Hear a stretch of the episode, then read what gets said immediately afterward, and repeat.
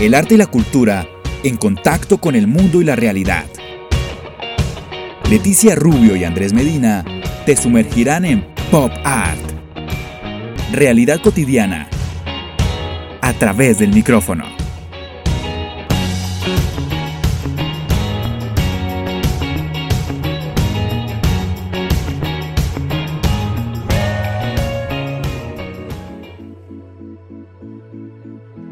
¿Cómo están todos? Muy buenas tardes, muy buenas noches, muy buenos días. Depende de cuándo nos estén escuchando. Mi nombre es Leticia Rubio y junto a Andrés Medina hacemos este pop art.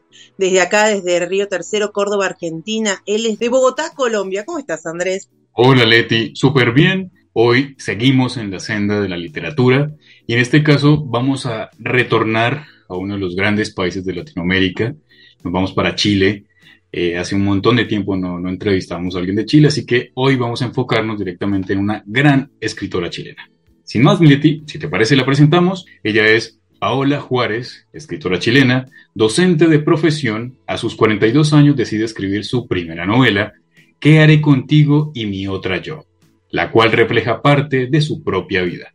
Esta fue publicada en España por la editorial Letrame, la que se encarga de publicarla a su vez en varios países. Paola, bienvenida a Pop Art.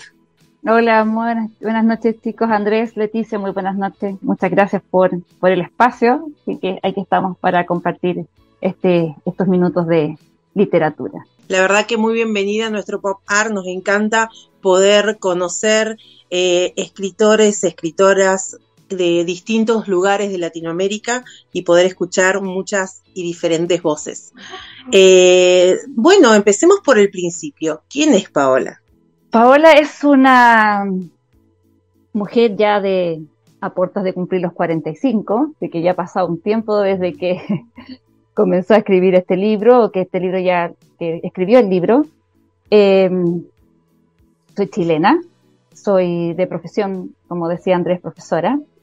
Eh, madre de dos hijos.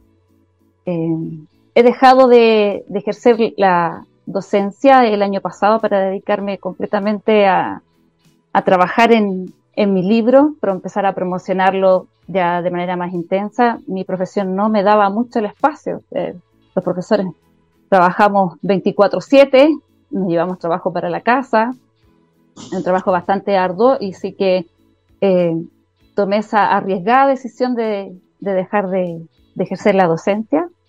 Eh, así que Paola es esta mujer chilena que ha decidido dedicarse de lleno a, escribir. Pues Paola, ¿en qué momento nace ¿Qué haré contigo y mi otra yo? Y empiezas a enlazar eso de, esa decisión de decir, bueno, me voy a centrar netamente eh, en la literatura, en ser escritora y dejar de lado la docencia, que es una gran labor también. Eh, no, eh, la, escritura no estaba dentro de mis planes, esto es algo fortuito. Eh, pasé por episodios de mi vida que me llevaron a escribir parte de este libro.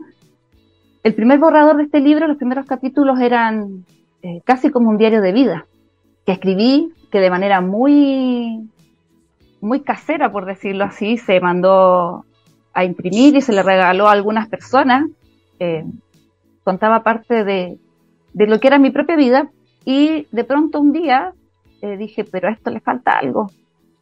Y si lo mezclamos con ficción, dije yo, y de pasar a ser una historia de 73 páginas, eh, se convirtió en una novela de 160 y tantas páginas, y, pero partió siendo eso, partió siendo una, una experiencia de vida. Eh, nunca pensé que iba a llegar a publicar un libro, no estaba dentro de mí ni de mis sueños más cercanos, eh, se fue dando solo en realidad y se me fueron dando las oportunidades, se fueron abriendo estas puertas tan mágicas que, que aparecen de repente, eh, hasta que llega a, las manos de esta editorial española.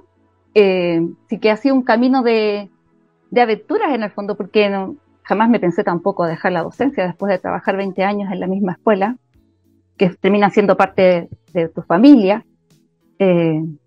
No sé, ha sido algo bastante loco, arriesgado. Eh, pero aquí estamos, pues ya empecé este camino, no tengo ganas de dar pie atrás. Eh, la vida de un escritor y de una escritora Nobel, en el caso mío, que se les dice Nobel a los escritores que estamos recién comenzando en este, en este camino, que estamos, si hemos escrito a lo mejor un solo libro, eh, es, bastante, es bastante compleja, nos toca bastante trabajo a nosotros mismos. Somos bastante autodidactas en el sentido de que tenemos que aprender a editar, tenemos que aprender a ser correctores de nuestros libros, tenemos que empezar a tocar puertas, muchas se cierran, eh, y otras mágicamente como este tipo de entrevistas se abren, que llegan así de manera muy mágica, creo mucho en, en esta cosa alineada de las energías del universo y así que eso fue parte de contar un poco mi historia de y después cuando ya fuimos esto fue tomando cuerpo eh, la idea era que las lectoras que al principio estaba muy enfocado a que lo leyeran mujeres y en el camino me he ido encontrando con hombres que también lo han leído que lo han comprado eh, se dieran cuenta, sobre todo algunas mujeres que viven o han vivido episodios de, tener una pareja narcisista a su lado, se dieran cuenta que uno puede salir de ese mundo eh, y que siempre hay una segunda oportunidad en la vida como para o volver a amar o para volver a, reencantarse con uno mismo, eh, para dejar patrones de conductas como el apego emocional, el patrón del miedo al abandono, y ese era mi, ese ha sido el objetivo de esta novela, en el fondo, cuando terminé de escribirla. Y eso, André, fue contar un poco, en un comienzo, la génesis de esto fue eh, escribir casi un diario de vida. Aunque sí, claramente después los otros capítulos se fue mezclando con, con ficción. Y la verdad que nosotros siempre hablamos con escritores, siempre mencionamos esto de que cada vez que ponen un libro en la mano de lectores, ponen un pedacito de cada uno, ¿no? En este sentido, siendo tu primer libro y contando eh, una parte de tu vida, digamos, estás poniendo como mucho más, ¿no? Es como que vamos a conocer un poquito más de tu historia y te estás eh, visibilizando mucho más. ¿Cómo, cómo sentís esto? Eh, fue como quedar al desnudo en un comienzo sobre todo con los, primeros lectores que eran personas muy cercanas. Eh, cuando amigas leyeron el libro, ellas sentían que exactamente era yo la que les estaba contando la historia, porque había hay muchas partes de esa historia que nadie la sabe, y que, o que hasta el momento de leerla, pues se enteraron de partes de, a pesar de que eran personas muy cercanas a mí, habían episodios que, o capítulos de esta historia que de esta historia personal se terminó convirtiendo en una novela que ellas no las conocían o que ellos no lo conocían. Eh, nunca fue mi idea que me miraran con ojos de víctima, para nada, muy por el contrario. Eh, que vieran de que podemos sacar fuerza de cualquier parte, de que las mujeres somos tan resilientes. Eh, eso es un poco, sí, sí, hay muchas partes y hay partes de, erotismo en la historia también. Entonces uno queda, quedé al descubierto, sí, absolutamente los primeros 19 capítulos de la historia. Ya del capítulo 20 en adelante se mezcla la ficción. Así que como las personas que son lectores nuevos y que saben que hay parte de mi vida exacta y saben que está mezclada con ficción, no saben exactamente cuáles son los capítulos todavía que son propios, a lo mejor ahora sí van a saber que hasta el capítulo 19 soy yo al desnudo.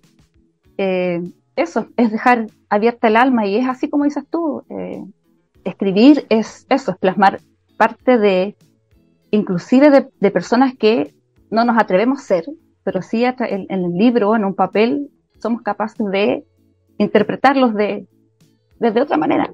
Pues Paola, uno cuando empieza a hilvanar todo ese montón de ideas que llegan para poder escribir un libro, eh, pero quiero hacer un paréntesis, Leti, porque Paola me contó que tiene una historia muy particular con su primer lector, la primera persona que leyó su libro y que es argentina. Así que quiero que Paula nos cuente bien cómo es esa historia para conocer un poquitito de, del libro y de cómo ha llegado a, diferentes personas.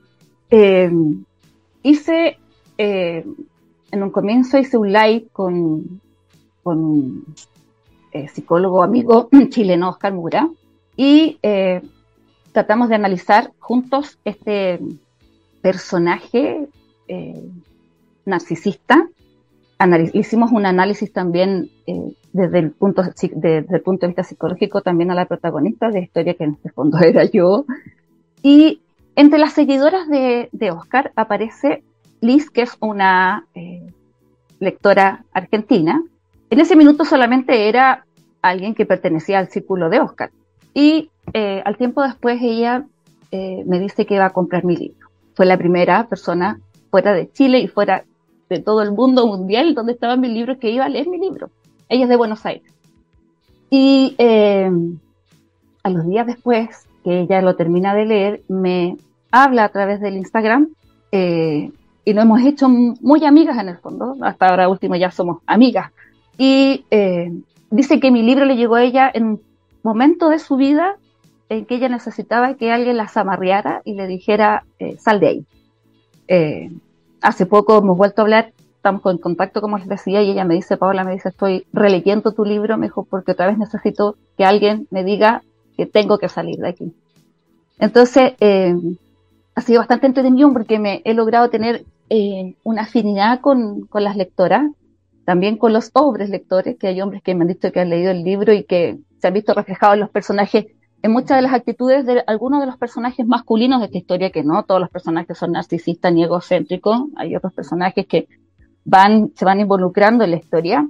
Y ha sido eso, atravesar la cordillera en este caso para mí y que esta primera lectora argentina nos hayamos terminado convirtiendo en, en amigas y que mi libro sea para ellas como casi un libro de autoayuda, que también me han dicho personas que lo han visto como desde ese punto como un libro de, de autoayuda a lo mejor no, no, los consejos no van de esta manera explícita como si lo hubiese escrito un psicólogo o un especialista que nos vaya dando una pauta de cómo podemos salir bajo el del yugo de un narcisista o de un egocéntrico.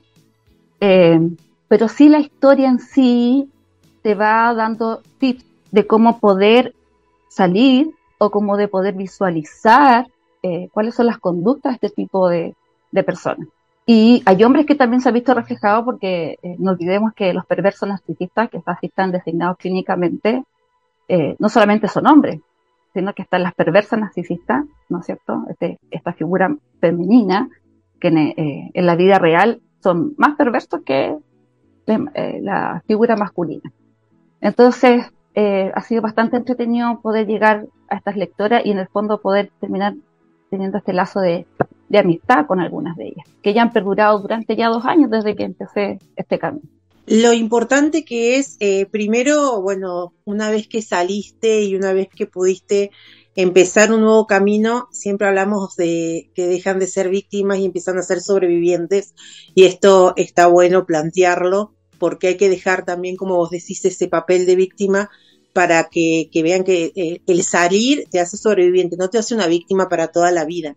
Y lo bueno de visibilizar, porque me imagino lo complicado y lo valiente que tuviste que ser, no solo para escribir la historia y presentársela a, tus cercanos, porque muchas veces estas vivencias las ocultamos eh, por vergüenza, por, vergüenza sí. por un montón de otras cosas, ¿no? Eh, a familiares, a tus propios hijos, ¿no? Qué, qué importante visibilizar, poder poner en palabras y largarlo al mundo, como vos decís, la visibilización. Digamos, no existe lo que no se ve.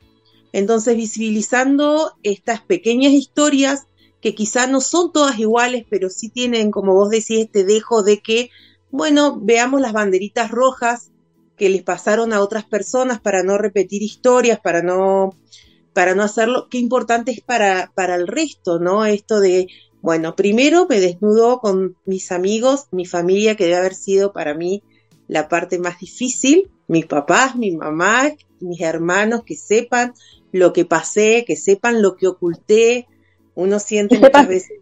Y sepan también esa parte eh, tan femenina que es, eh, también muchos capítulos, uno de los capítulos va redactado desde, bueno, obviamente está narrado en primera persona, entonces, eh, también hay un capítulo eh, de erotismo dentro de esta historia.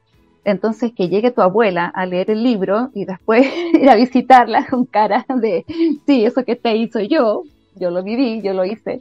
Entonces, sido también esa parte que dices tú, eh, es dejar al descubierto tal cual. Ha sido bastante entretenido al final. Al principio sí, y me dio mucha vergüenza porque dije yo, ¿quién lo va a leer? Hasta el día de hoy mi hija todavía no lo lee. Mi hija tiene 17 años y le tengo estrictamente prohibido leer el libro hasta que no cumpla 18. no, hasta que cumpla los 18. Okay, Acá, que acá en Chile la mayoría de edad es a los 18 años, que todavía no lo puede leer. igual acá. Eh, Paola, quiero dar un saltito, eh, porque se nos va el tiempo y la idea es como tratar de, de, condensar todo lo que, lo que tiene Paola como, como escritora, pero lo que se viene, por ejemplo, tú, mi match favorito, Oh. de hoy que dice las mujeres también salimos a cazar. ¿Cómo es eso? ¿Y qué es lo que se viene con Paola de aquí en adelante como escritora netamente? Tengo dos novelas que están ahí eh, guardaditas, que están en proceso de...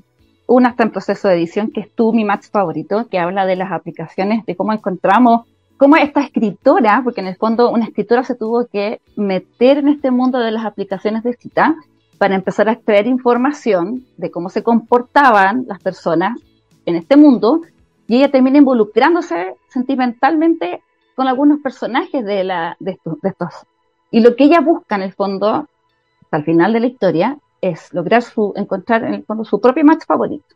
Sí que la historia tiene, eh, es bastante entretenida, tiene episodios de, de sexualidad, de, de ver que sí también hay episodios donde eh, se puede encontrar el amor esta aplicación de cita, como te puedes encontrar con estafadores, que ya lo vimos también, ¿no es cierto?, en Tinder, en estas aplicaciones. Tengo historias narradas ahí como si fueran mías, pero son prestadas por otras personas, eh, que también encontraron su pareja que tuvieron muy malas experiencias, malas, muy malas experiencias, eh, como hay otras que han tenido un final feliz, que esta historia se viene bien entretenida, están ahí en stand-by porque eh, todavía le estoy dando un poco de priorización, ¿no es cierto? Y de poder promocionar eh, la primera novela.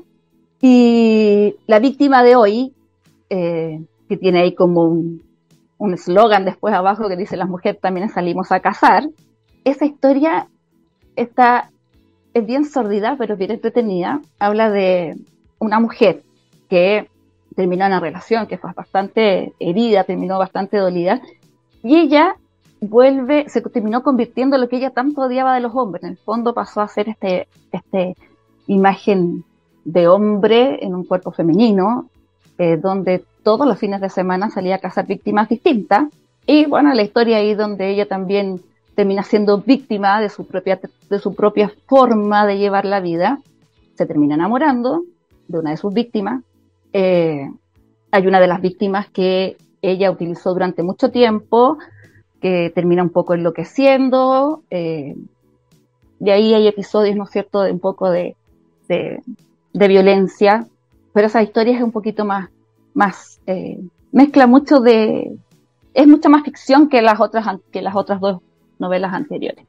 Y bueno, con respecto a eso, ¿y qué más se viene? Ahora en junio viajo a España me voy a Barcelona, me voy a promocionar mi, libro, me voy a juntar con unos amigos que ya nos hemos haciendo en este tiempo, con otros amigos escritores españoles, eh, y tengo un proyecto, que lo habíamos, antes lo conversábamos con Andrés, un proyecto de, tener mi propia editorial acá en Chile, y tiene relación un poco con lo que les decía adelante, que hay que tocar muchas puertas eh, para que un escritor, en este caso yo, escritora, chilena, cero conocida en Chile, eh, pueda llegar a posicionar sus libros en librerías muy importantes, hay que tener un tercero un mediador, que son los distribuidores, y todo eso va encareciendo los costos para un escritor.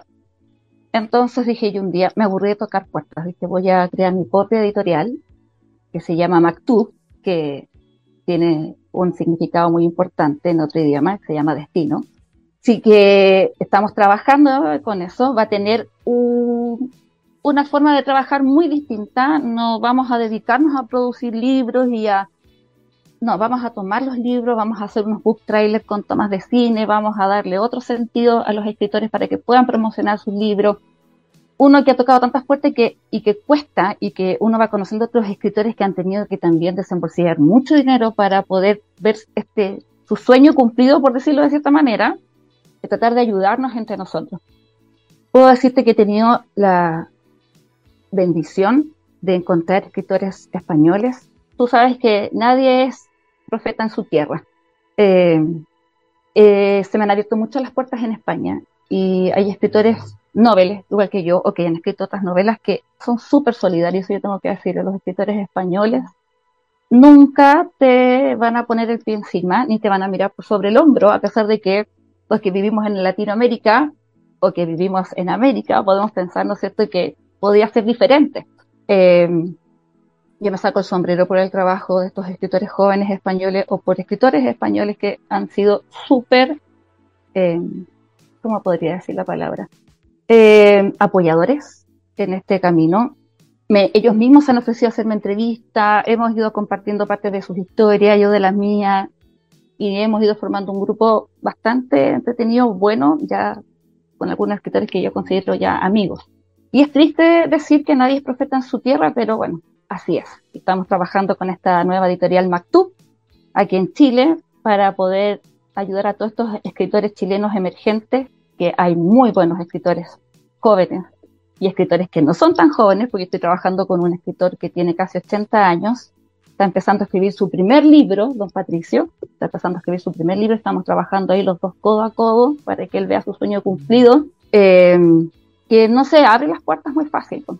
La escritura eh, es una de las artes que tiene que tocar estas puertas, así como muchos otros artistas que los pintores, escritores, músicos también, que cuesta bastante hacerse el camino. Pero en eso estábamos, Andrés, caminando para lograr no solamente yo lograr algo, sino que también eh, poder ayudarnos entre varios escritores a, ayudar a otros escritores más.